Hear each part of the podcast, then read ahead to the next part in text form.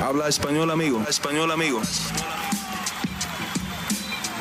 Damas y caballeros, están escuchando Hablemos MMA con Danny Segura.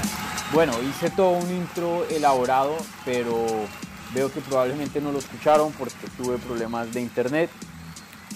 Eh, pero bienvenidos mi gente, bienvenidos a la previa de UFC 273. Mi nombre es Dani Segura, yo soy periodista de MMA Junkie, el host aquí en Hablemos MMA, como ya saben.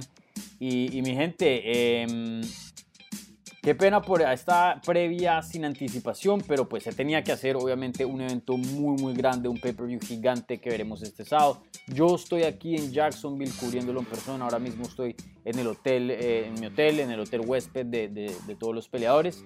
Y, bueno, una cartelera muy muy buena, obviamente dos peleas de título en las 135 libras, otra en las 145 libras y una pelea que eh, interesantemente probablemente sin ningún título en línea es más grande que las dos peleas de título. Obviamente hablando de Gilbert Burns contra Hamza Shimaev, una pelea gigante que puede ser el inicio de algo eh, magnífico, de algo gigante, de una nueva era dentro de este deporte, la verdad, obviamente dependiendo del resultado.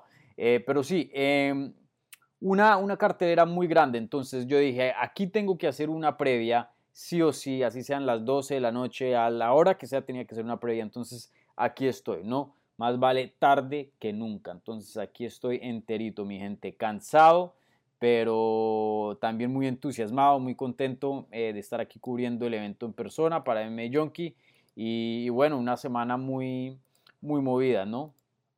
Entonces, eh, pues sí, empecemos. Eh, una diferencia que vamos a hacer aquí en esta previa, usualmente, como ustedes saben, estoy acostumbrado a, a, prácticamente hablar del evento estelar, coestelar y de ahí más allá contestar sus preguntas. Pero este no va a ser el caso para este video porque obviamente tenemos esa pelea gigante fuera de las dos peleas principales que toca hablar de esa pelea toca hablar de esa pelea. Para mí esa pelea es el evento estelar de la gente, del pueblo. Esa es la pelea que, que, está vendiendo esta cartelera. Y no le quiero, y no digo eso en falta de respeto a, los campeones y también a, la gente que, va a estar peleando por el título, ¿no? A los retadores. Pero la verdad, la verdad es eh, lo más grande aquí es Hamza, Hamza y Gilbert Burns. Entonces, em, tenemos que hablar de esa pelea tenemos eh, que, hablar de esa pelea, ¿vale? Entonces, eh, empecemos con el evento estelar. Una pelea en las 145 libras, Alexander Volkanovski busca defender su título contra el zombie coreano. Una pelea muy esperada, una pelea que em, pues de pronto no era la misma que nos habían dado originalmente, que era esa trilogía con Max Holloway, pero yo creo que esta pelea se hace y es un poquito de aire fresco, es un poquito de renovación, porque ya hemos visto dos veces la de Max Holloway con eh, Alexander Volkanovski, también muchos medios, muchas entrevistas, y era como que otra vez, claro, de todas maneras va a ser una pelea estupenda, pero por lo menos aquí tenemos un contrincante nuevo, una cara fresca en el, zombie coreano.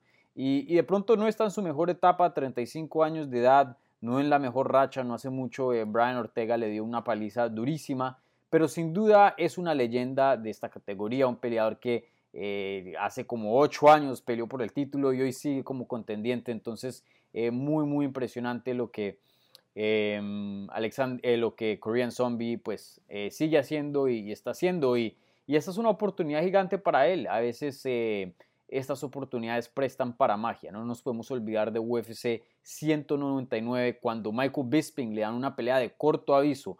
Y de hecho, corto aviso aún más corto de lo que Korean Zombie eh, tiene para esta pelea. Y va y derrota a Luke Rockhold, que en ese entonces se veía como una bestia y se vuelve campeón Michael Bisping. Un peleador que ya estaba viejito, que ya llevaba años y años y años intentando conseguir ese cinturón y nunca lo pudo lograr. Esto es más o menos una historia similar. Y, como Michael Bisping, Korean Zombie es muy querido, muy querido. Siempre ha puesto peleas muy emocionantes para todos los fans. Eh, siempre se ha representado bien fuera del octágono, nunca ha sido irrespetuoso, eh, nunca ha hecho mal, eh, nunca ha estado en, en encabezados y en historias negativas. Una persona que simplemente es muy respetuosa y es un muy buen peleador. Entonces, creo que muchas personas, aunque Volkanovski se merece su respeto, muchas personas creo que quieren ver a Korean Zombie ganar por la historia, ¿no? Pero sin duda, Volkanovski es uno de los mejores de todos los tiempos y eso toca decirlo, toca empezar a decirlo y no veo suficiente gente diciéndolo. Volkanovski ya se está volviendo uno de los mejores de todos los tiempos en las 145 libras.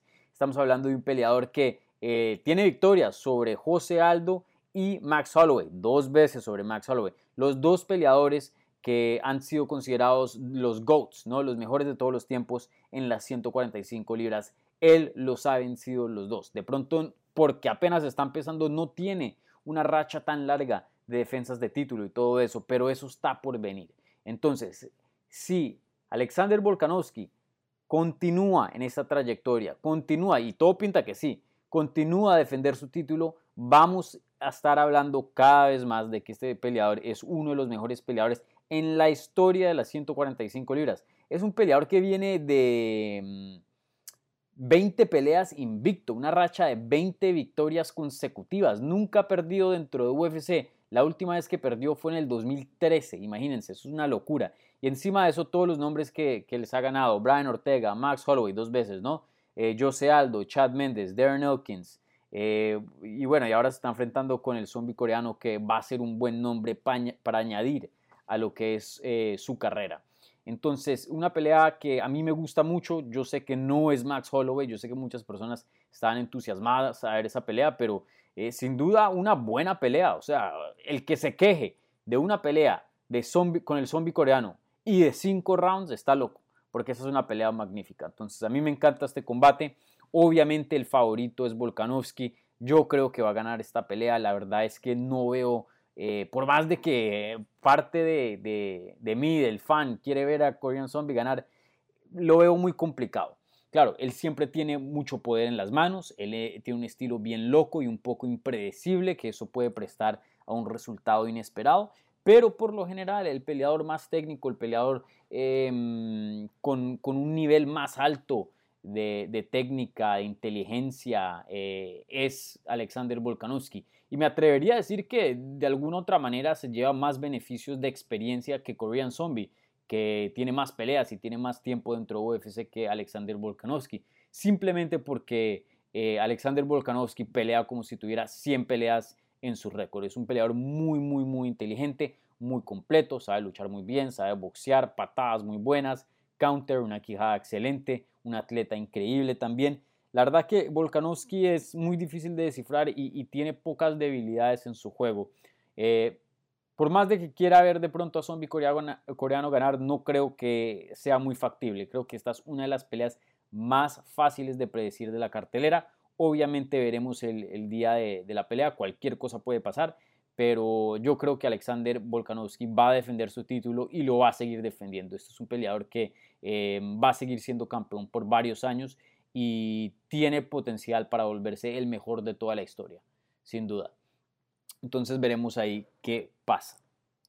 Bueno, para la gente que eh, se está sintonizando, les recuerdo, estamos hablando aquí de UFC 273. Si quieren eh, dejar alguna pregunta, eh, por favor, déjenla ahí en el live chat de YouTube igualmente. Si quieren apoyar este canal, pongan ahí una donación en el super chat junto con una pregunta. Esas preguntas que van vía la maravilla del super chat son... Eh, tienen prioridad pero no exclusividad. Entonces, si ponen una pregunta ahí, sí o sí se las contesto, ¿vale? Porque hay veces que hay tantas preguntas en el live chat que no alcanzo a llegar a todas. Entonces, em, bueno, también les recuerdo, si están viendo este envío, como siempre, un like y suscríbanse al canal. Em, originalmente yo iba a hacer esto con Jorge Ebro, todas las semanas estuvimos hablando para eh, hacer una transmisión juntos, pero es que yo estaba tan ocupado con mi trabajo en MMA Junkie que simplemente no, no, no, no ha sido posible eh, poderme reunirme con, con Jorge. También el, el, vikingo, Eduardo está por aquí, que de hecho me salvaron la vida, es una historia para, para otro día, pero em, me salvó la vida eh, Eduardo. Y, bueno, por aquí ya tenemos un combo Gastón. Eh, ¿Quién más está por aquí? Eh, Andrés Bermúdez, Andrés, eh, no, sé cómo pronunciar el apellido, Lichbit. también hay varios de nosotros por aquí de latinos en, UFC 273. Bueno, ahora pasemos a bueno, y rápidamente quería cerrar con algo. Em, esta es la última pelea de, em, de Korean Zombie en cuanto a, a peleas de título. Él mismo me lo dijo a mí el día de medios. Dijo, yo voy a seguir peleando, pase lo que pase, el sábado en la noche. Pero esta, en cuanto a peleas de título, va a ser mi última. Obviamente si no gano, si es campeón, pues obviamente le va a venir más peleas. Eh, pero él sabe que esta es su última oportunidad para, para capturar un cinturón. Entonces, de pronto a veces eso despierta algo en los peleadores, quién sabe. Eh, pero como les dije, mi, predicción todavía eh, sigue siendo la misma y, me voy con Volkanovski. Bueno, mi gente, pasando al evento coestelar, tenemos una pelea en las 135 libras. Esta pelea es un poquito distinta a la de evento estelar, eh, no solo porque es una categoría diferente, pero involucra a dos campeones el campeón eh, indiscutido hoy día, Aljamain Sterling, y un campeón interino con Peter Yan. Y, esta pelea me gusta bastante, esta pelea se tenía que hacer, me hubiera gustado verla hace meses atrás, de hecho eh, se debió hacer hace mucho tiempo, intentó UFC hacerla, pero el campeón Aljamain Sterling estaba teniendo problemas de cuello, tuvo que hacerse una cirugía y pues la recuperación de una cirugía de cuello es bien complicada y, bueno, él hasta en algún punto nos estaba diciendo en el día de medios el miércoles que en algún punto llegó a pensar que no iba a volver a pelear, que pensó que su carrera se le había terminado porque eh, así es, era tan grave eh, esa lesión que tuvo en el cuello. Pero hoy día se siente mucho mejor, de hecho dice que eh, al haberse hecho la cirugía se siente mejor que antes cuando estaba teniendo esos problemillas y todavía seguía peleando. Entonces eh, probablemente veremos una, em, una versión de Aljamain Sterling aún mejor de la que estamos acostumbrados de ver. Eh, físicamente se ve excelente, nunca lo he visto eh, tan bien físicamente. Él es un peleador que siempre llega bien a las peleas, nunca lo he visto en una pelea, uy, está fuera de forma, uy, lo veo un poquito gordito, no, pero sí se ve una diferencia, o sea, él llegó a alcanzar otro escalón más, no sé cómo, pero lo hizo, está súper rayado, se ve mucho más fuerte, eh, mucho más confiado, hizo eh, peso 134.5 si no estoy mal, entonces eh, votado, ¿no? tenía media libra además para, para regalar ¿no? y, hacer todavía lo que es el championship weight, el peso de campeonato. Se está viendo muy muy bien Aljamain Sterling.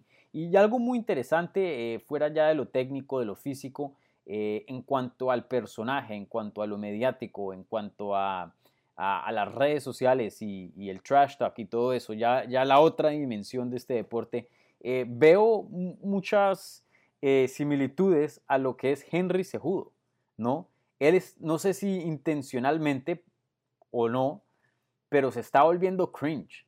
Y, para mí ese no es mi estilo de trash talk, pero sin duda le está funcionando porque los fans lo detestan. Cada vez que sale por ahí en un video eh, y lo estamos viendo toda la semana aquí en Jacksonville, o está en la rueda de prensa o en el pesaje hoy, todo el mundo es bu, bu, o sea, no, Aljamain Sterling no cae bien para nada. Y uno de eso, creo que él mismo se trajo eso por, eh, como dije, em, este tipo de, de actuaciones, de, de, lo, no sé cómo lo quieran llamar, ese tipo de, estas maneras de actuar así como Henry se jugó, que es un poquito cringe, que eh, cheesy, ¿no? Un poquito... Eh, Em, sí, eh, cringe. Y, y, bueno, saca un librito de reglas inventado, llega a la rueda de prensa con un casco, estas bobadas, ¿no? Entonces, este, mm, entonces el, el, el Sterling, pues, eh, empieza a hacer eso y los fans, pues, les parece bobadas, ¿no? Idioteces, entonces por eso no le caen muy bien. Y encima de eso, algo sí fuera de, la culpa de él fue que le dieron ese rodillazo ilegal y por eso se volvió campeón. Entonces por eso muchas personas hoy día no lo ven como el campeón legítimo, porque le estaba ganando eh, Peter Yan, ¿no? Le estaba ganando Peter Yan y bueno, se vuelve campeón porque Peter Yan hizo algo ilegal y lo descalificaron. Entonces, em, eso pues la gente no le cae bien, pero está fuera del control de él. Ahí es cuando yo le digo a los fans, a la gente, especialmente a toda la gente que está viendo aquí, tranquilos, o sea, ahí denle suave, de pronto cáiganle por lo que dice, cáiganle por llevarle un casco al, a la rueda de prensa, por las bobadas que dice, pero en cuanto a lo que sucedió la primera vez que peleó Peter Yan y Aljamain Sterling, es totalmente fuera del control de Aljamain Sterling. El que hizo algo ilegal fue Peter Yan. Y fue una estupidez, eso toca decirlo. Porque no fue algo que, uy, no, una posición muy complicada y, y man, hizo un error, pero eh, estaba muy difícil y, si hubiera sido una pulgada menos no comete el error o algo así, no. Fue un error clarísimo, clarísimo. O sea, un error más claro que ese no existe. Entonces, em, entonces para mí yo nunca voy a criticar a Aljamain Sterling por eso, porque como dije, fue, está fuera de su control. Encima de eso, supongamos que la rodilla, y fue muy dura la rodilla, pero supongamos que no hubiera sido. Si tú fueras Aljamain Sterling, ¿qué haces? Y tenemos el ejemplo clarito de lo que puede pasar si tomas la otra alternativa. Y eso es Anthony Smith contra John Jones hace unos años atrás. Anthony Smith le pegan un rodillazo ilegal. John Jones comete una infracción. Y Anthony Smith, por honor, y, lo respeto, ¿no? Pero por honor, porque yo soy aguerrido, esto, lo otro, decide continuar eh, la pelea y no descalifican a John Jones. John Jones termina ganando la pelea. Eh, Anthony Smith se va con mitad de su cheque, sin cinturón y sin otra oportunidad de pelear, de pelear por el título. Si hubiera no continuado ese combate, John Jones queda descalificado. Anthony Smith recibe pay-per-view points, recibe dos cheques, recibe un cinturón y teniendo el cinturón le garantiza una pelea de título, una revancha contra John Jones y le dan pay-per-view points eh, eh, en eso y un pago más grande por ser campeón. O sea, esa decisión se está jugando muchísimo. Entonces, cualquiera que esté en la posición de Aljamain Sterling no hubiera continuado. Toca eso aclarar. Y bueno, en fin, esto ya lo hemos hablado mucho, pero para mí eh, esta pelea es excelente. Peter Yan para mí es un peleador fenomenal. Aljamain Sterling también. Estamos viendo aquí una pelea de muy, muy alto nivel.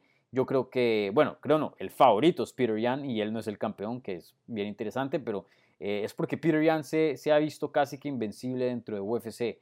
Nadie lo ha podido descifrar, un peleador muy muy completo, un peleador que eh, es muy distinto al resto de la división y un peleador que eh, está pintando no solo para ser un gran campeón en 135 libras, pero la verdad que yo pienso que tiene hasta potencial para ser pound for pound de los mejores del mundo, ¿no? Fuera de categoría, o sea, libra por libra. Entonces, Ahí veremos qué pasa eh, esta noche. Como dije, Aljamain Sterling es un peleador muy bueno. Aparentemente ha evolucionado mucho en lo que él dice, pero eso está por verse, obviamente. Pero hoy día, por lo que sabemos, me tengo que ir por Peter Yan. Es un peleador simplemente más completo, un peleador em, que simplemente tiene más manejo de la pelea, es más peligroso. Em, y un peleador que, me parece que tiene muy pocas debilidades. Y, y Aljamain Sterling también es un peleador peligroso, pero sí tiene ciertas debilidades. Entonces eso creo que es lo que va a hacer la diferencia aquí y creo que el ganador va a ser Peter Yan. Pero sin duda un, combate muy bueno. Bueno, ahora vamos a pasar a hablar de la pelea más esperada. Pero antes de eso, por favor, si ustedes están viendo esto en vivo, los invito a que le den un like a este video. Es gratis, ¿sabían? Darle un like. Tenemos 64 personas en vivo y solo 38 likes. O sea, la mitad. Así que denle un like bien duro a, al botón de, like. Igualmente suscríbanse al canal. Si son nuevos, bienvenidos. Aquí Dani Segura, hablando de UFC 273. Para los que no saben, yo soy periodista de MMA Junkie y el host aquí en Hablemos MMA, ¿vale? Como siempre, em, dejen ahí preguntas en el live chat y yo se las voy a contestar en unos minutos. Las, preguntas, las preguntas que vengan vía el super chat reciben prioridad, pero no exclusividad, ¿vale? Aquí esta pregunta va a recibir prioridad aunque no está en aunque no está en el super chat, pero aquí me toca aclarar las cosas, ¿no? Para que no, no, digan. Aquí dice, Joey, Dani se se ve bien pacheco. Sí, mi gente, tengo los ojos rojos, pero no... Estoy, estoy sano, estoy sano hoy día. Eh, no, no he fumado nada, sino que estoy cansado, estoy cansado. Así que bien pacheco no, bien cansado más bien, yo, y por favor no me culpes de, de cosas por acá. Bueno, eh, hablemos de esta pelea eh, tan esperada.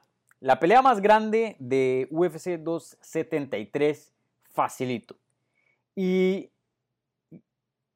y tenemos que tener en cuenta que esta pelea es la que más se destaca de la cartelera. Y también tenemos que tener en cuenta que precisamente se destaca teniendo dos peleas de título muy buenas por encima de esa pelea. O sea, Gilbert Burns contra Hamza Shimaev es una pelea, hasta me atrevería a decir, más allá de esta cartelera, una de las más esperadas de este año. O sea, cuando termine el 2022, a menos que pasen locuras, que todo todos los pay-per-views sean no mega eventos, que eso no va a pasar, pero estoy seguro que al final del 2022 vamos a ver esa pelea como una de las más grandes de todo el año. Top 5, probablemente fácil top 10. La verdad que esta pelea es fantástica. Esta pelea eh, disfrútenla, vean todas las entrevistas que hay por haber, vean todos los highlights de Hamzat, todos los highlights de, Gilbert Burns, porque esta pelea de una u otra manera es un poco histórica y, pueda que, como les dije, sea el comienzo de algo gigante, sea el comienzo de algo magnífico, así como esa vez que vimos a Conor McGregor eh, volverse campeón em, interino ganándole a Chad Méndez y eso desató una nueva era, desató una serie de peleas increíbles, pay-per-views, récords rotos, eh, historia hecha, ¿no? Volviéndose campeón en dos divisiones, noqueando a José Aldo en, 13 segundos. Mejor dicho, lo que Hamza se está jugando aquí de pronto puede ser algo, como dije, magnífico, puede ser algo histórico. Obviamente em, tiene un rival muy duro en Duriño Burns, un rival que yo pienso que tiene un buen chance de ganar este combate,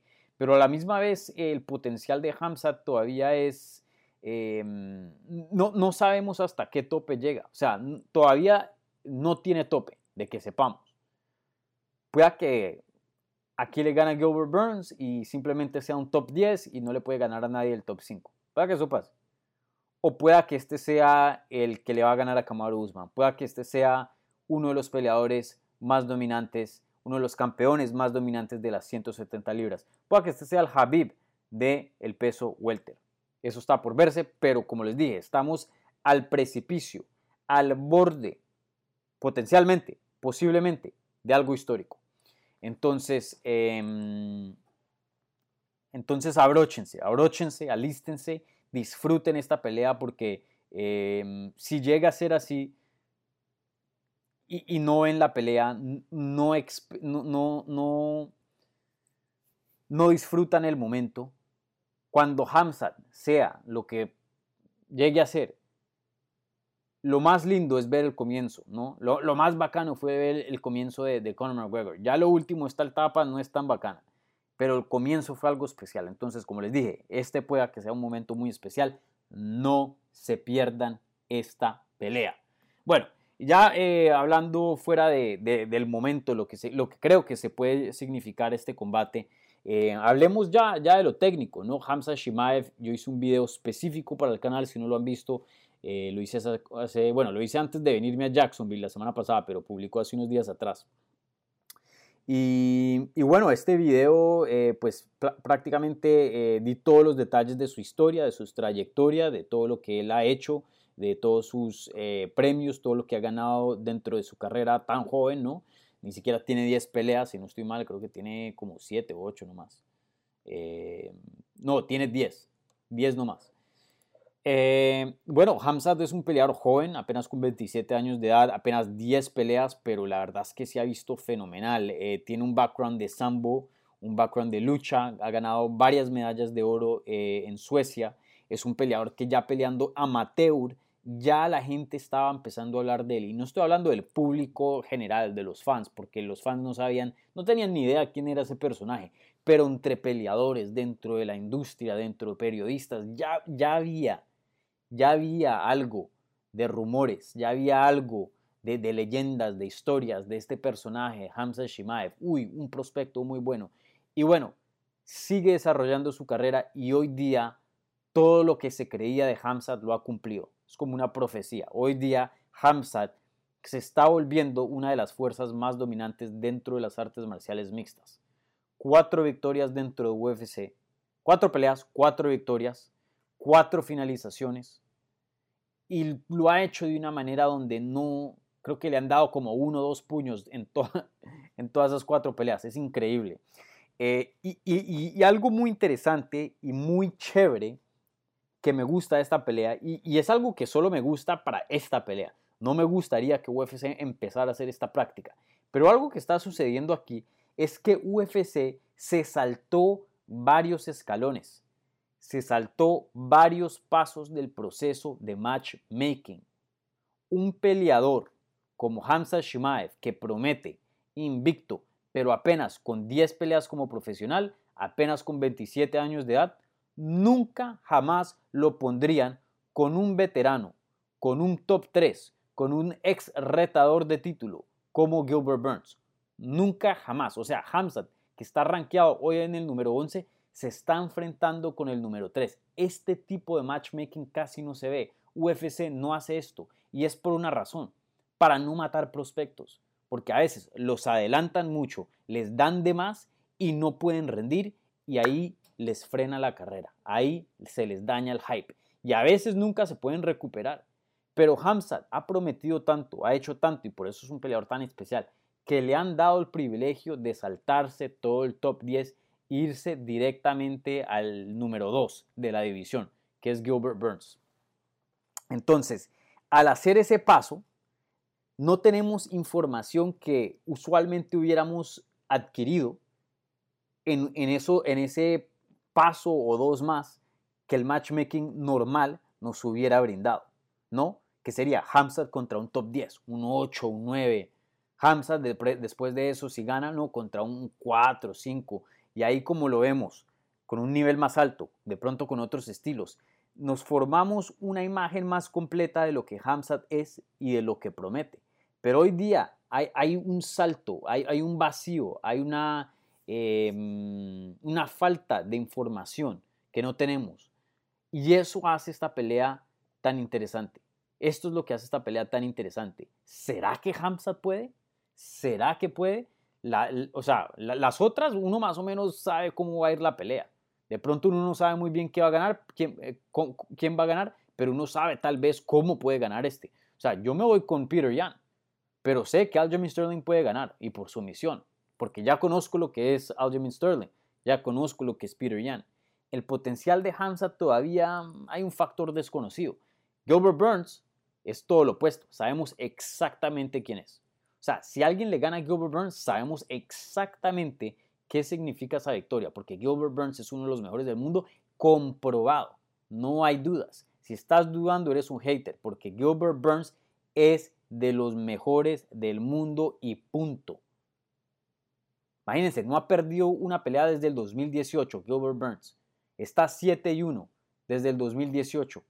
Y su única derrota fue contra el campeón Kamaru Usman, que es considerado hoy día el mejor libra por por muchos. Y casi le gana a Usman fue el que probablemente lo puso en, más problemas eh, en recientes años. Yo sé que Colby tuvo dos peleas competitivas, pero Colby nunca le tocó la mandíbula y lo dejó groggy. Nunca pasó.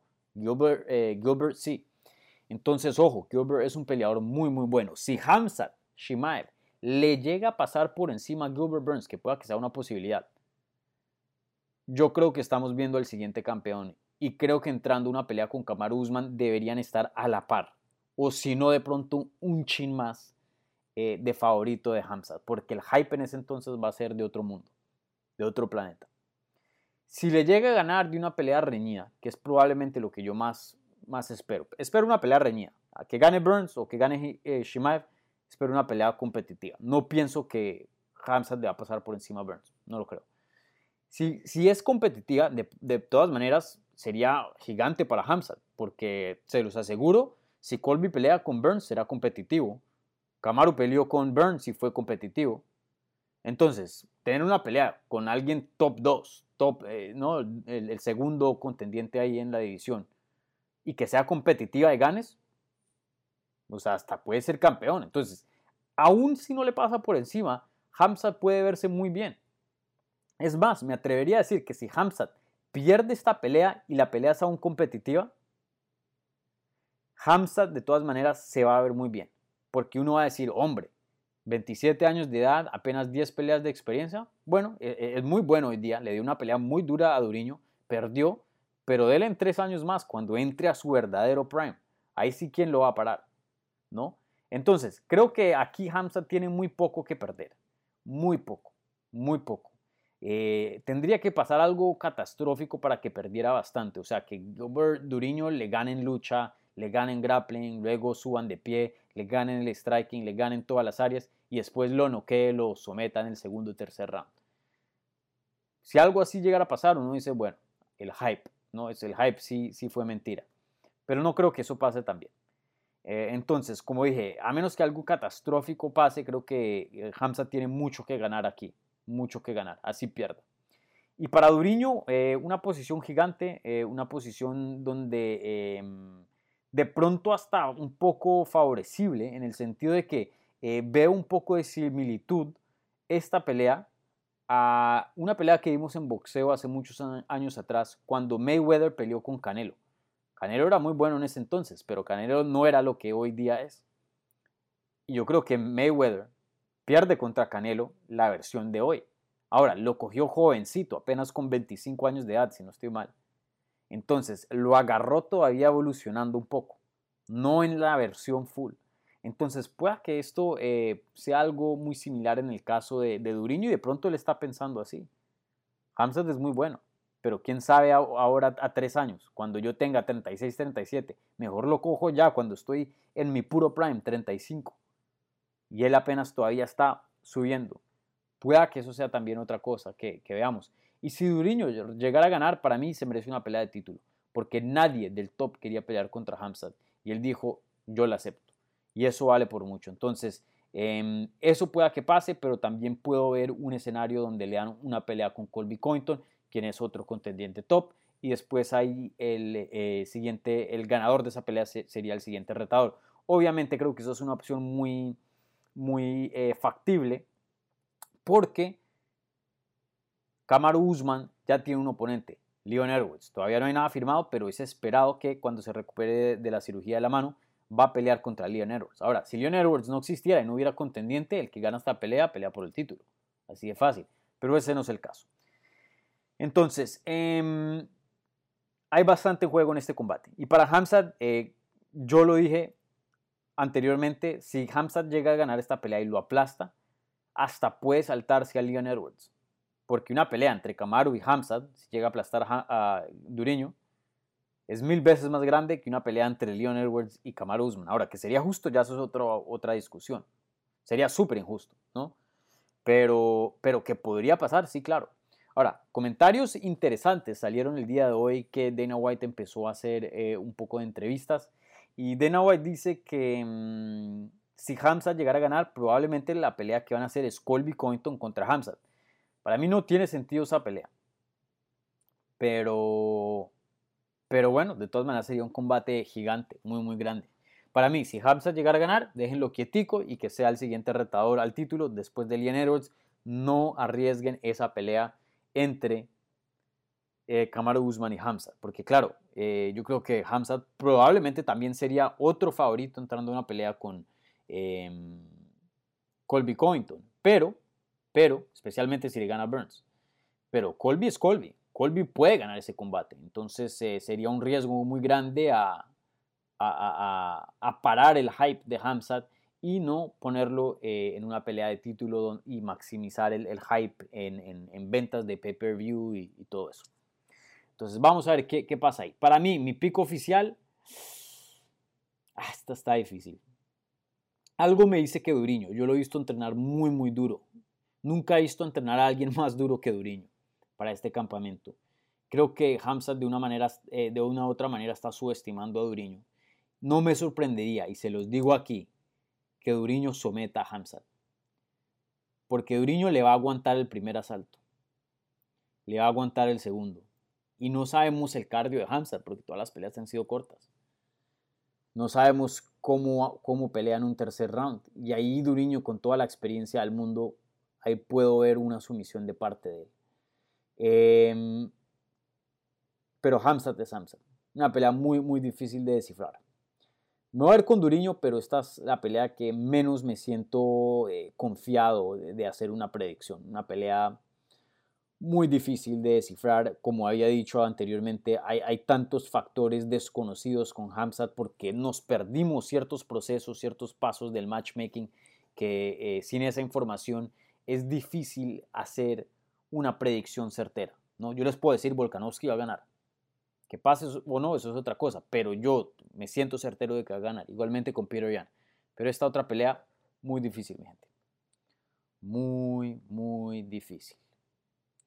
Bueno, mi gente, esta es la parte del programa donde ahora pasamos a contestar sus preguntas. Entonces, aquí les doy las llaves del auto. Ustedes están encargados de, manejar este vehículo a su destinación, ¿no?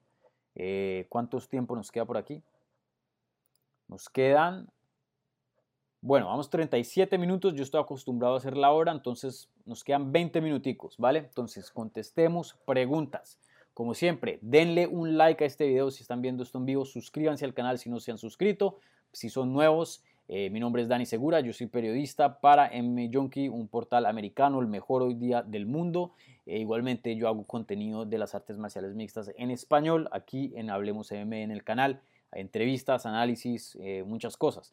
Para los que no han visto, eh, tuve una entrevista con Duriño, con Gilbert Burns, que obviamente pelea contra Hamzat. Eh, hace una semana atrás. Esa entrevista todavía está ahí, entonces si la quieren ver y no la han visto, los invito a que la vean. Muy buena. Duriño habla el español muy bien. Obviamente tiene ese acento brasilero muy fuerte, pero se le entiende todo perfectamente. Y, bueno, una entrevista muy buena, así que los invito a que, a que vean la entrevista con Gilbert Burns. Bueno, mi gente, a las preguntas. Aquí hubo varias del super chat, entonces como les dije, las preguntas del super chat siempre reciben prioridad por aquí.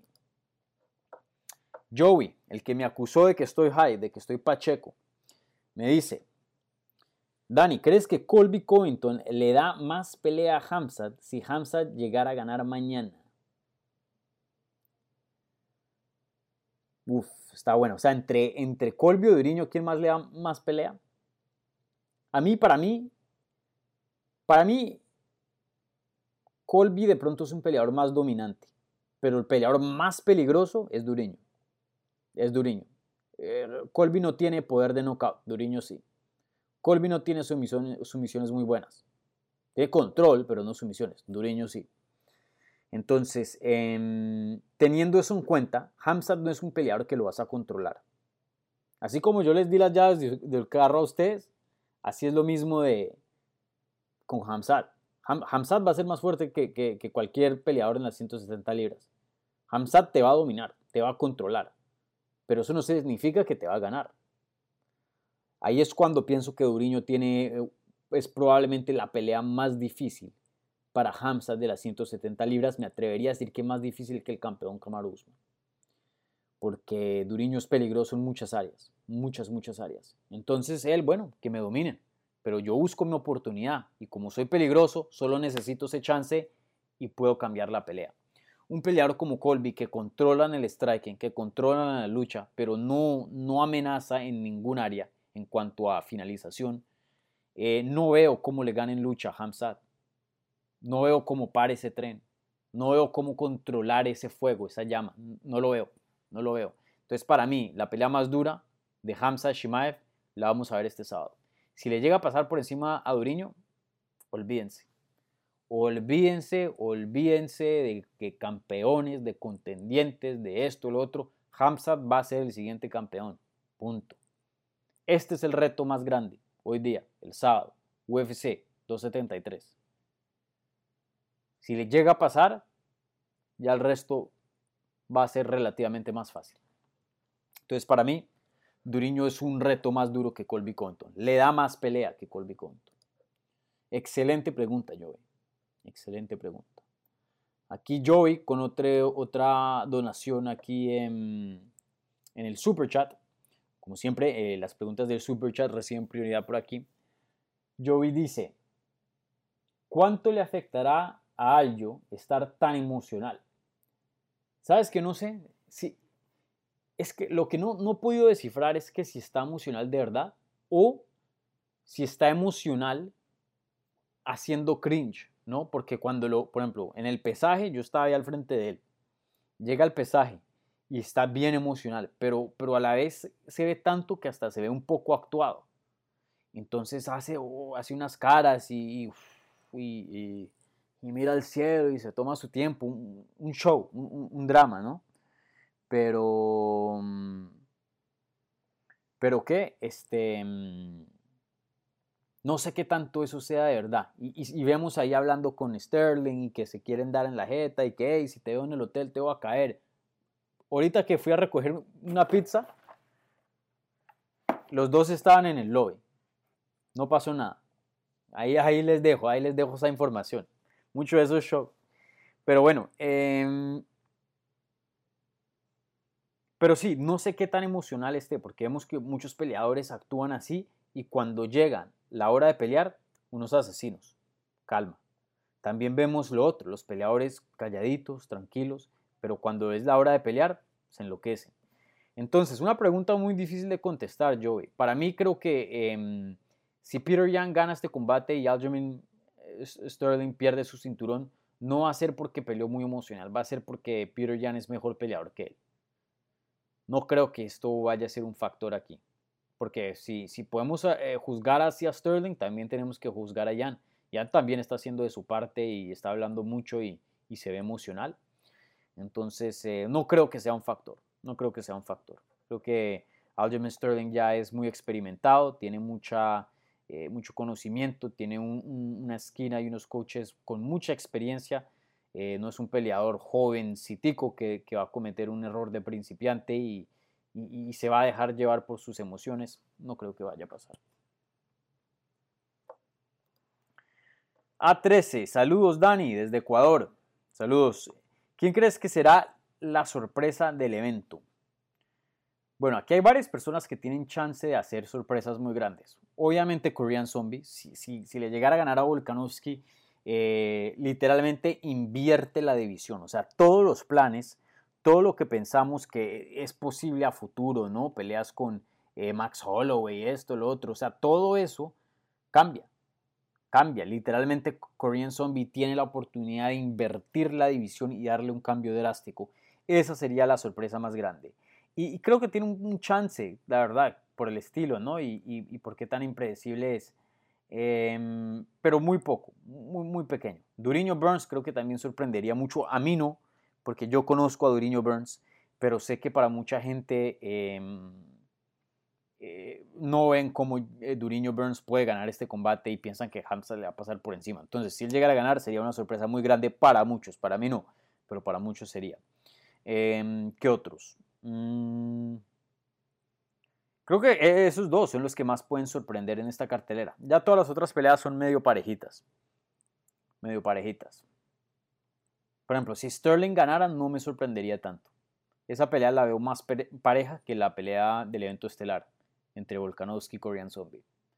Entonces, entre, entre Korean Zombie y Duriño, esos son los que tienen, tienen el chance más grande de, sorprender y, y hacerle un shock a este mundo de las artes marciales mixtas.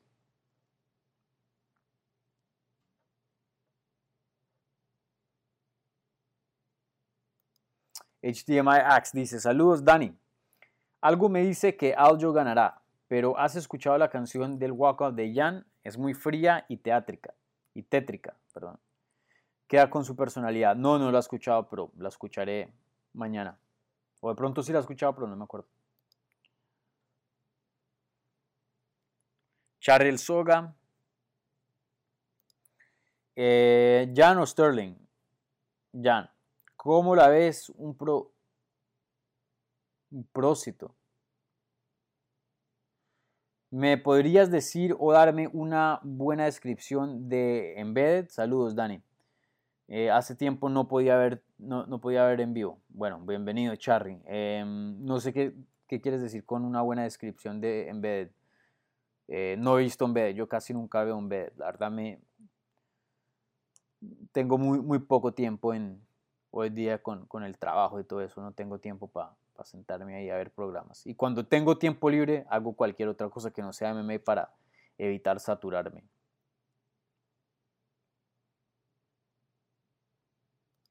Gabriela Costa Martínez, Dani, un saludo desde Tijuana, saludos. Eh, muy fan de tu trabajo, siempre escuchándote desde Apple Podcast. Ah, bueno, bueno, Gabriel, pues deja un review. Yo no he visto tu nombre por ahí. Deja un review de 5 estrellas en Apple Podcast que me ayuda bastante.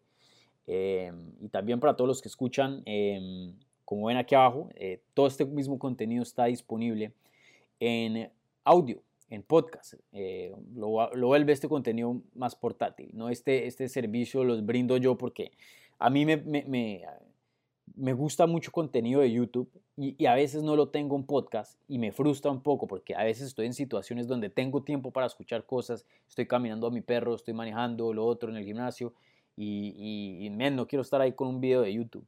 Me, me, gusta más el podcast. Entonces, ese fue, ese fue la razón por qué mantener esto, porque la verdad eh, mantener el podcast es más trabajo para mí, no me entra ingreso por eso. Eh, es más trabajo, me cuesta porque toca pagar por, por mantener eso en arriba, pero eh, sé que mucha gente es un servicio muy bueno.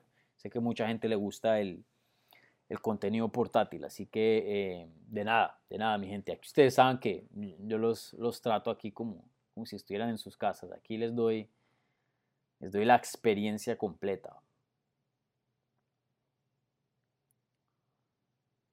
Bien, bien, bien. ¿Qué otras preguntas hay por aquí?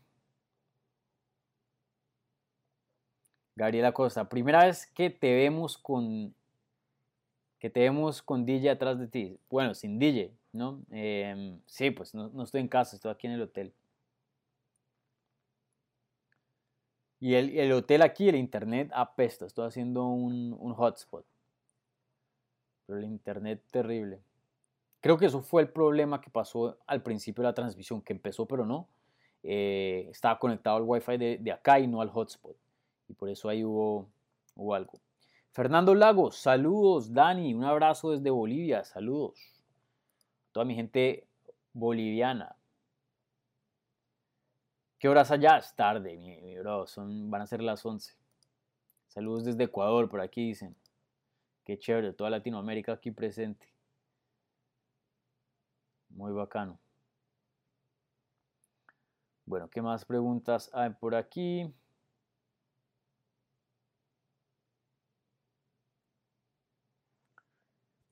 Mucho comentario, poca pregunta por lo que veo.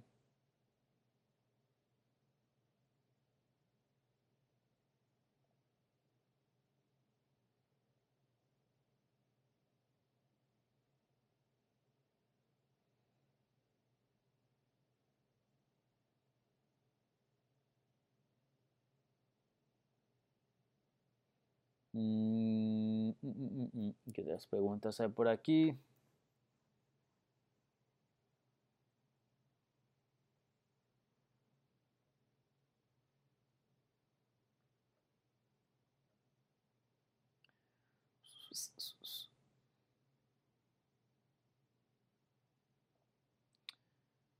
¿Qué otras preguntas hay por aquí, mi gente? Voy a estar en vivo 10 minuticos más. Ángel Díaz, saludos. Burns desde que se burló del habla de Shimaev, se nota que Shimaev quiere matar a Burns en el octágono. Shimaev gana por KO. Sí, claro, puede ser una posibilidad. Aunque creo que nadie en la historia ha noqueado a Gilbert Burns. Eh, o sea, noqueado, noqueado. TKO sí, pero sería increíble si lo noqueara. Literalmente increíble. Sería algo... O sea, lo mandaría a Shimaev a, otra dimensión. Eh, y creo que el, ese que, Burns se haya burlado del hablado, no, no creo que haya cambiado mucho. Hamzat está en una misión, siempre lo ha estado. Y de hecho me gusta ver eso de Burns, porque a veces Burns es un poco muy nice, ¿no? Me gusta ver ese, ese otro lado, ¿no? De, más de peleador, porque pues las peleas son duras, brother. Eh, uno, no puede ser nice en ese octágono. Cleveland Junior, ya le di me gusta, amigo Dani. Denle me gusta, denle like a, a este video, mi gente. Es gratis. Es gratis. Anthony Samuel. ¿Qué pasó con la pelea de Jairzinho Rosenstruck? Muy buena pregunta. Jairzinho Rosenstruck, eh, que lo entrevisté y de hecho me, había visto ahorita con él en, el lobby y hablamos un ratico. Eh, Jairzinho Rosenstruck estaba supuesto a pelear, obviamente en peso pesado, con Marcin Tibura. Eh, pero Tibura fue uno de los últimos en empezarse y se veía muy mal, como si hubiera cortado harto peso. Entonces ahí varios eh, reporteros, estábamos hablando de eso, y dijimos, oiga, de pronto este, este se, se puso bien grande y, le tocó hacer, recorte a peso pesado, que pues no es muy normal, pero pasa. Y luego llega y pesa en 153, si no estoy mal. O no, creo que hasta menos, 147. Creo que eran 13 libras de por debajo del límite de peso pesado. No, 153, sí. Entonces, 12 libras por debajo de, de peso pesado, porque peso pesado es 165, creo. Y, se veía mal. Entonces, de pronto ahí eso fue como que sorprendido, porque si hubiera sido por el, por el corte, pues uno dice, pues por eso se ve mal. Pero resulta que estaba enfermo y creo que lo sabía, se, se le notaba en la cara. Entonces, bueno, termina el pesaje, ya supuestamente la pelea es oficial, pasan unas horas y no se está sintiendo bien, cancelan la pelea. Y me da un pesar con Jairzinho Rosenstruck porque hizo todo el campamento, pesó, literalmente hizo todo. Hoy le cancelaron la pelea, a horas antes, a, a 26 horas antes de, del combate le cancelan la pelea. Espero que le paguen porque sería una cagada si no. Pobre. Sí, entonces el Tibura se enfermó. Se enfermó. Cleveland Jr. Chimaev versus Burns es la pelea que tiene el hype del año por ahora sí. A menos que pelee McGregor contra Nate Díaz o un Jorge Masvidal o algo así, probablemente. Y aún así diría que es un hype distinto, porque eso es hype de, que son famosos y eso. Pero hype de, uy, este puede que sea campeón, este puede llegar a alguien así, algo grande. Shimaev trae otro tipo de hype y me gusta mucho. Me recuerda a, me recuerda a Conor McGregor cuando estaba empezando su carrera dentro de UFC. Charlotte Green dice, gracias por, tu, por su contenido. Em, qué oportunidad la de Burns, sin duda una oportunidad gigante. Eh, creo que todas las personas veían algo negativo en Hamzat. Burns vio una oportunidad y, se las está jugando todas y, toca respetar al hombre por eso, porque no muchos se juegan toda la carrera, toda la carrera. Eh, pero sin duda la recompensa pueda que sea inmensa. Entonces, ahí veremos. Pero me quito el sombrero a, a Duriño. ¿Qué otras preguntas hay por aquí? El gordo de Habib. El, el gorro de Habib. ¿Qué sigue para Burns? Porque, bueno, Habib hoy día sí tiene gorditos, pero antes no. ¿Qué sigue para Burns eh, en caso de que gane? Colby o Usman. Eh, a mí me gustaría verlo contra Usman porque me parece que cometió errores muy graves que usualmente él no cometería en, la primera pelea y pienso que un segundo combate sería un poco distinto y creo que pues tomar, le gana a Steven Wonderboy Thompson, lo domina, toma la pelea con el más difícil Hamzat y le gana, ¿no? Eh, suponiendo que le gana. Para mí se merece una pelea de título. Más merecía que Colby. O sea, una victoria sobre Jorge Masvidal, brother. O sea, es bueno, pero no, no se compara con Hamzat y una victoria sobre, sobre Steven Wonderboy Thompson. Entonces, para mí, por el título.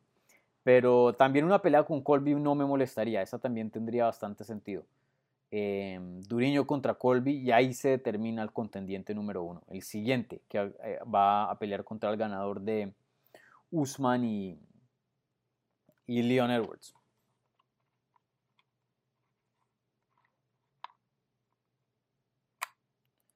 Milton Slayerwolf con la pregunta del millón.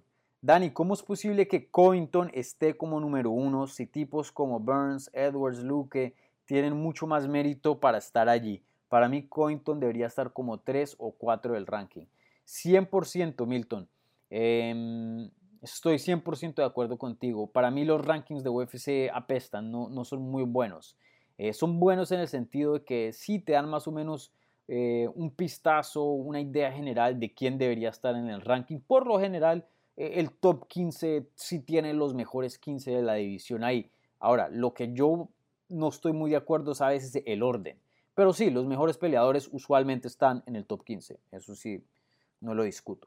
Pero para mí, si pierdes contra el campeón, automáticamente te deberían poner, sacar del top 3, del top 4 y pasarte al número 5 o algo así. O sea, ¿cómo es posible de que pierdas con el campeón y sigas rankeado número uno dentro de la división, o sea, eh, número uno contendiente. O sea, lo que significa los rankings, eh, mírenlo así, los rankings debería significar un orden de amenaza. ¿Quién es la amenaza más grande? de 1 a 15. Y entre más ganas, entre más muestras cosas en tu juego, entre más te ves bien, más te vuelves una amenaza y más te subes eh, de número. Entonces, si pierdes contra el campeón, comprobado que ya que no eres una amenaza para el campeón, que te puedes reinventar, recoger otras victorias, añadir esto a tu juego, lo otro, y de pronto nuevamente volverte una amenaza, sí, claro, eso es una cosa. Pero que pierdas con el campeón y sigas siendo la, amenaza número uno al campeón, para mí eso es absurdo. Para mí, estoy de acuerdo contigo, Colby debería estar en el 3 o 4. Edwards, Luke, Burns. Y Burns también perdió, ¿no? Pero pues ya, ha recobrado un poco. Pero para mí Luke o, Edwards deberían estar por encima de, de Colby. Votado, votado, votado, votado. Y eso creo que lo comparten muchas personas. Los rankings de UFC no son los mejores. Y, bueno, es que es un trabajo difícil, ¿no? E, es, muy subjetivo y, es complicado, ¿no? Pero a veces sí parece que, no sé, me parece que deberían tener esas reglas. Si pierdes con el campeón, fuera del top, del top 3. Punto. Así pienso yo. David Solano, se cayó la pelea de Gastelum. Esa sí me entristece. Sí, me gustaría ver Gastelum, especialmente porque venía de un buen campamento y entrenando con Henry Cejudo, Fight Ready. Eh, se había salido de California de entrenar con Kings MMA, entonces eh, de pronto ese cambio mostraba algo y la verdad es que necesita un cambio porque hoy día eh, Kelvin está en una racha muy mala, muy fea. Entonces em, de pronto ese hubiera podido ser un nuevo comienzo, quién sabe. Pero bueno, lo veremos en el futuro.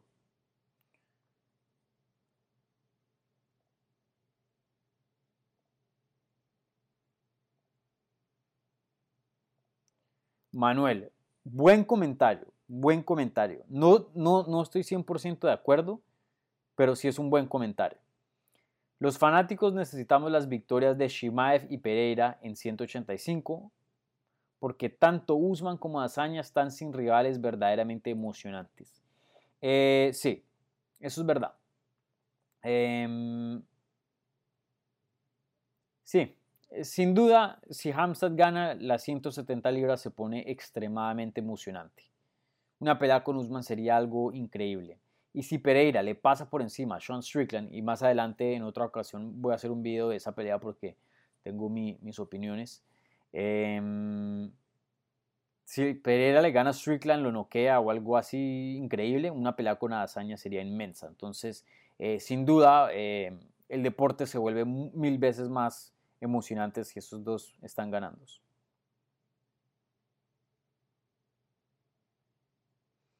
Bueno, contesto un par de preguntillas y me voy. Les recuerdo a la gente si, están, eh, si son nuevos aquí en esta transmisión.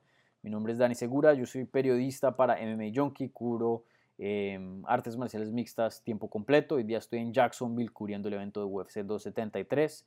Eh, este canal es dedicado 100% a las artes marciales mixtas.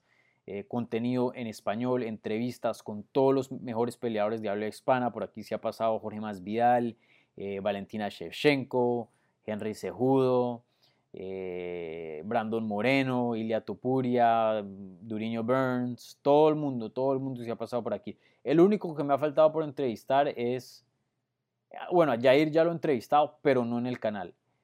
Y, y a Brian Ortega. Esos son los únicos dos que se me han escapado. El resto, todos se han pasado por aquí. Todos se han pasado por aquí. Así que suscríbanse y denle un like a este video. Bueno, ¿qué otras preguntas hay por aquí? Contesto un par más y me voy. Y me voy. Núñez Manuel Iván Dazaev. Dani, ¿cómo sintonizarse el evento? Eh, o irás a verlo en vivo. Lo voy a ver en vivo, obviamente, pues porque estoy aquí cubriéndolo, pero eh, no sé en qué parte del mundo estás tú. Si estás en Estados Unidos es ESPN Plus, si estás en Latinoamérica es Star Plus, creo que se llama el canal, si no estoy mal. Gastón Reynolds tendría una, mejor, una mejor respuesta, ya que él es el comentarista para, para el lado hispano fuera de Estados Unidos.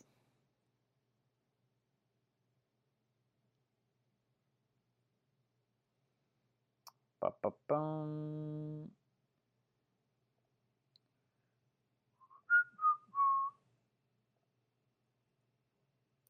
Cristian, ¿qué tal tu día? Pesado, Cristian, muy pesado.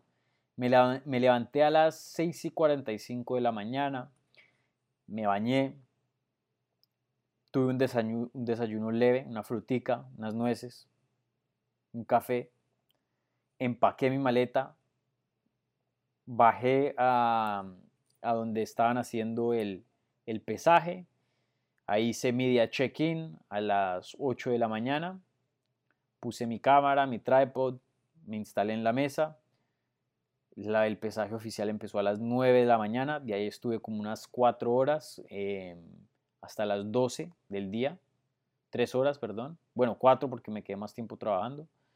Eh, poniendo videos en MMA Junkie sobre, sobre el pesaje. Yo estuve encargado de filmar todo.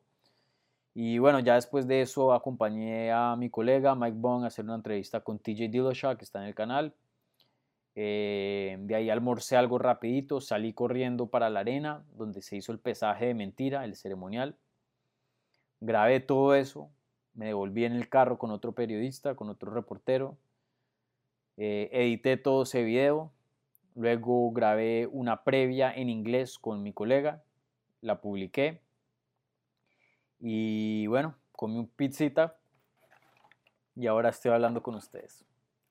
Ese ha sido mi día. Ese ha sido mi día, Cristian. Un corre-corre bien duro, pero bueno, me encanta este trabajo, así que esto es parte del pica, como dirían en Colombia, como dirían los paisas. Parte del pica.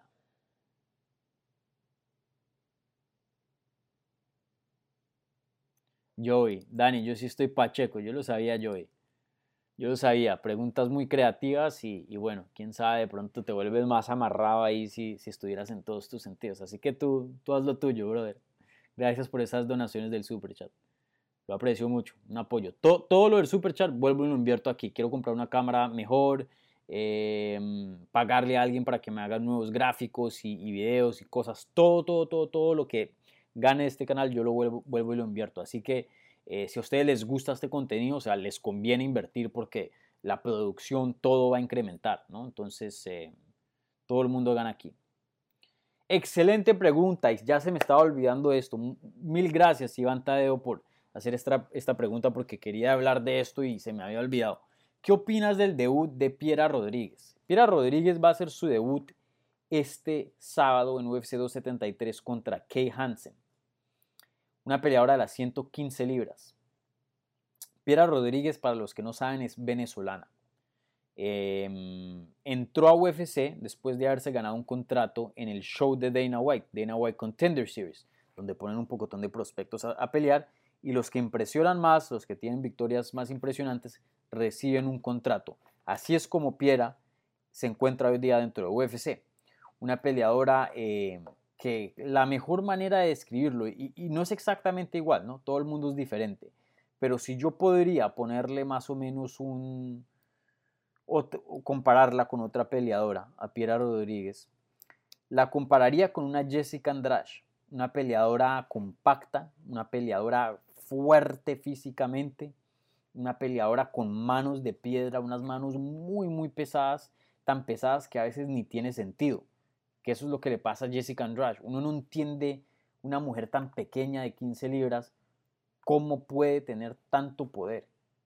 Se los aseguro que un puño de Jessica Andrade puede sentar a un hombre de 135, hasta de pronto de 145.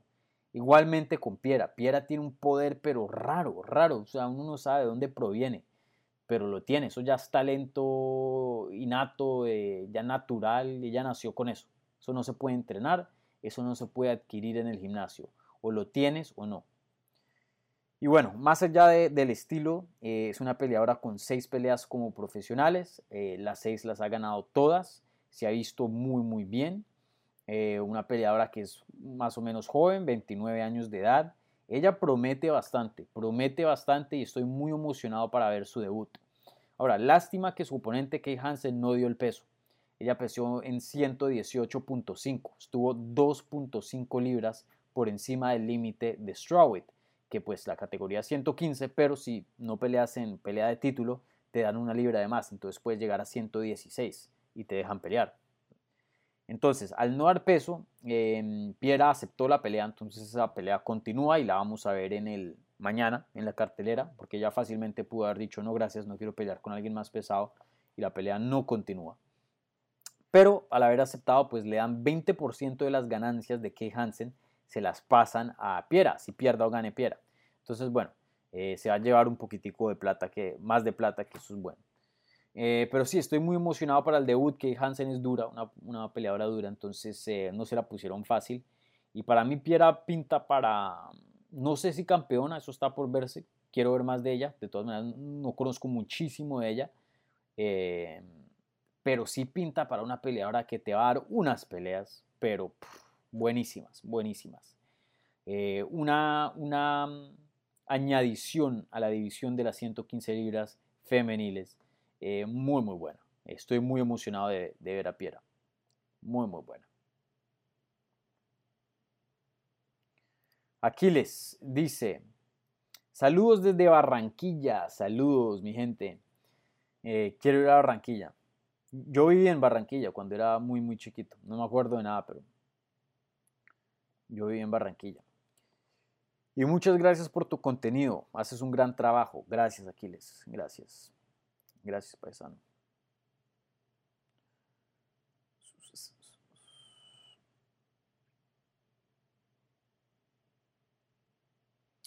Bueno, ¿qué otras preguntas por aquí?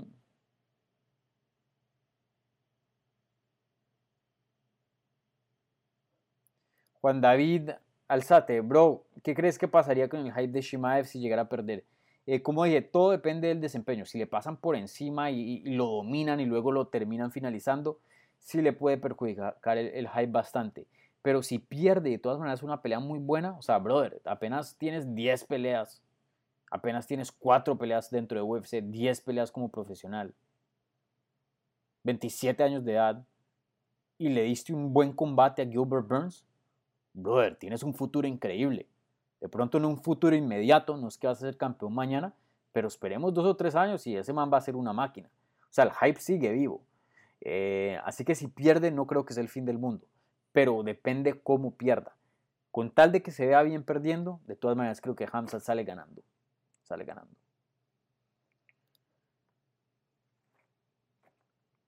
¿Qué más por aquí de preguntas?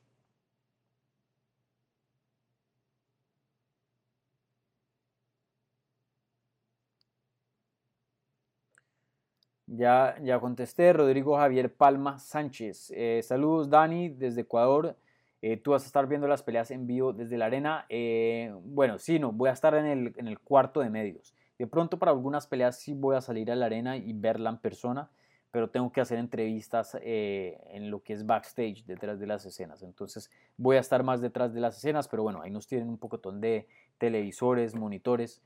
mañana me tomo una foto en el cuarto de, de medios para que vean cómo es la organización de UFC y cómo son las condiciones en que, las que nosotros trabajamos.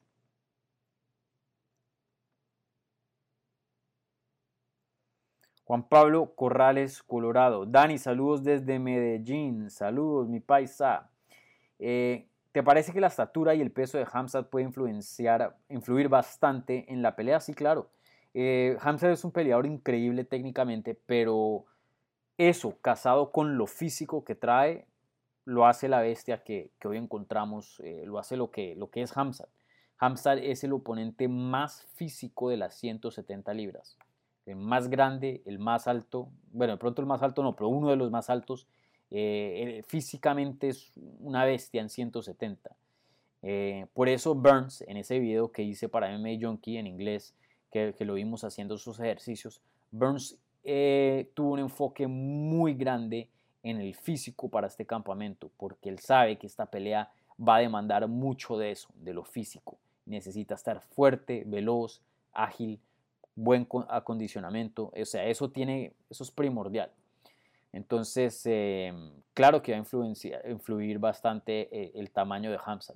En todas las peleas va a ser un factor. Todas las peleas.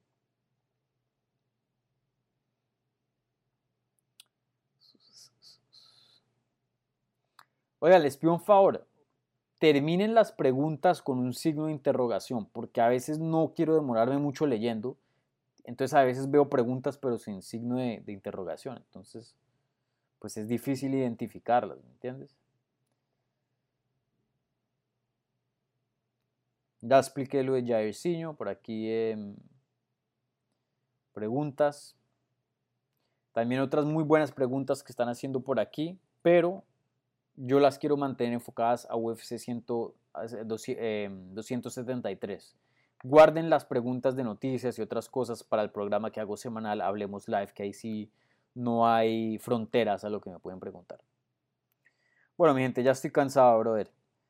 a ver si otra pregunta por aquí así rara que no he contestado. ¿Qué han hecho por aquí? A ver. No, no veo. Eh, bueno, eh, Agustín Bustos, ¿cuál crees que será la pelea de la noche? Uy, muy dura. Creo que la de Duriño Hamza creo que va a ser una pelea muy loca. Creo que esa. Creo que esa. Tengo muchas expectativas para esa pelea. Em, bueno, mi gente, con eso termino aquí la transmisión. Ya una hora y 15 minutos.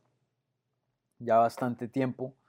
Em, bueno, hay muchas preguntas, pero no, simplemente no me da el tiempo para, para contestarlas. Así que les recuerdo, la, próxima vez dejen algo en el super chat. Si quieren, ah, no, qué pena. Aquí hay una pregunta del super chat. Esa sí no me la, no me la paso. Eh, Camilo Nivia dice: Me puse a ver la pelea de Till contra Woodley y puse en mute. Jaja, ese round le destruyó la carrera. Shimaev tiene un testimonio de que en cualquier momento se puede ir un invicto. Saludos, weón, jeje. Eh, Shimaev tiene un testimonio de que cualquier momento se puede ir un invicto. Pues sí, eh, o sea, a, todo el mundo le llega su noche, ¿no? Tarde o temprano. Javib es la única excepción a la regla, brother. Eh, es muy similar a Javib. Pero si peleas lo suficiente dentro de UFC, o sea, el nivel es tan alto que tarde o que temprano alguien te va a pegar, alguien te la va a plantar y, vas a perder. Eh, es muy difícil mantenerse invicto dentro de UFC, muy difícil. Em, si peleas lo suficientemente largo, si, te quedas lo suficiente dentro de UFC vas a perder. Si Javib sigue peleando, o sea, si no se hubiera retirado, y hubiera seguido continuando, tarde o que temprano va, a perder. Eh, toca saber cuándo retirarse, ¿no? Pero sí, eh, te los aseguro, a Hamzat, si se queda mucho tiempo dentro de UFC, le va a llegar su día también. Le va a llegar su día. Bueno, con eso termino, mi gente. Mañana tengo un día pesado, obviamente. Eh, UFC 273, estaré trabajando hasta bien tarde, así que no haré un video de reacción al evento mañana debido a que voy a estar ocupado con mis funciones en MMA Junkie. Ahora, si voy a estar, eh, hablé con Jorge Ebro y con Eduardo el Vikingo, ellos van a hacer una transmisión y vayan y, se suscriban al canal de, Jorge Ebro, Cerebro, igualmente al de Vikingo, eh, Eduardo Vikingo. Voy van a hacer ellos una transmisión y voy a estar yo como invitado a las 5 de la tarde justico antes de que empiece el evento. Entonces, em, si tienen alguna pregunta, vayan y, se las hacen allá y también pues nosotros tres se las contestamos, ¿vale? Em, ¿Qué más? ¿Qué más? ¿Qué más? Si no han visto la entrevista con Duriño Burns, o sea, creo que es la única entrevista que, bueno, creo que Jorge también lo había entrevistado, pero de las pocas entrevistas que, ha hecho Duriño en español, así que vayan y, vean esa entrevista. Em, ¿Qué más? Y bueno, también si quieren saber más de Hamzat, si son nuevos al canal, nuevos al deporte, de pronto no conocen mucho de Hamzat, pero ven el hype, ven que muchas personas están hablando de eso. En el canal tengo un video explicando toda la historia, toda la trayectoria de Hamzat, si quieren conocer más sobre ese peleador. Así que vayan y, y, chequen ese video, ¿vale? Eh, como siempre, eh, muchísimas gracias a todos los que participaron aquí, a todos los que donaron en el super chat, también a todos los que no. A todos los que dieron un like a este video, como siempre, suscríbanse al canal, compartan el contenido, no paren de compartirlo. Ya llegamos esta semana a 9000 suscripciones. Imagínense, hayamos empezado el 2022 con 3000. Entonces, eh, triplicamos eso en, cuatro meses. Increíble. La verdad que eh, eh, menos de cuatro meses. La verdad que estoy muy, me siento muy afortunado y muy contento con, con todo el apoyo que, que, me han estado brindando acá. Y, bueno, vamos por más, vamos a, a 10 mil. Que terminemos abril, el mes de abril, con 10 mil suscripciones, ¿vale? Así que un abrazo mi gente, que descansen, cuídense, disfruten las peleas mañana UFC 273 y nos vemos el domingo. El domingo voy a hacer una reacción cuando llegue ya a mi, a mi casa. Eh, tipo 6 de la tarde, 7 de la tarde, ¿vale? Así que un abrazo, los quiero. Nos vemos. Chao.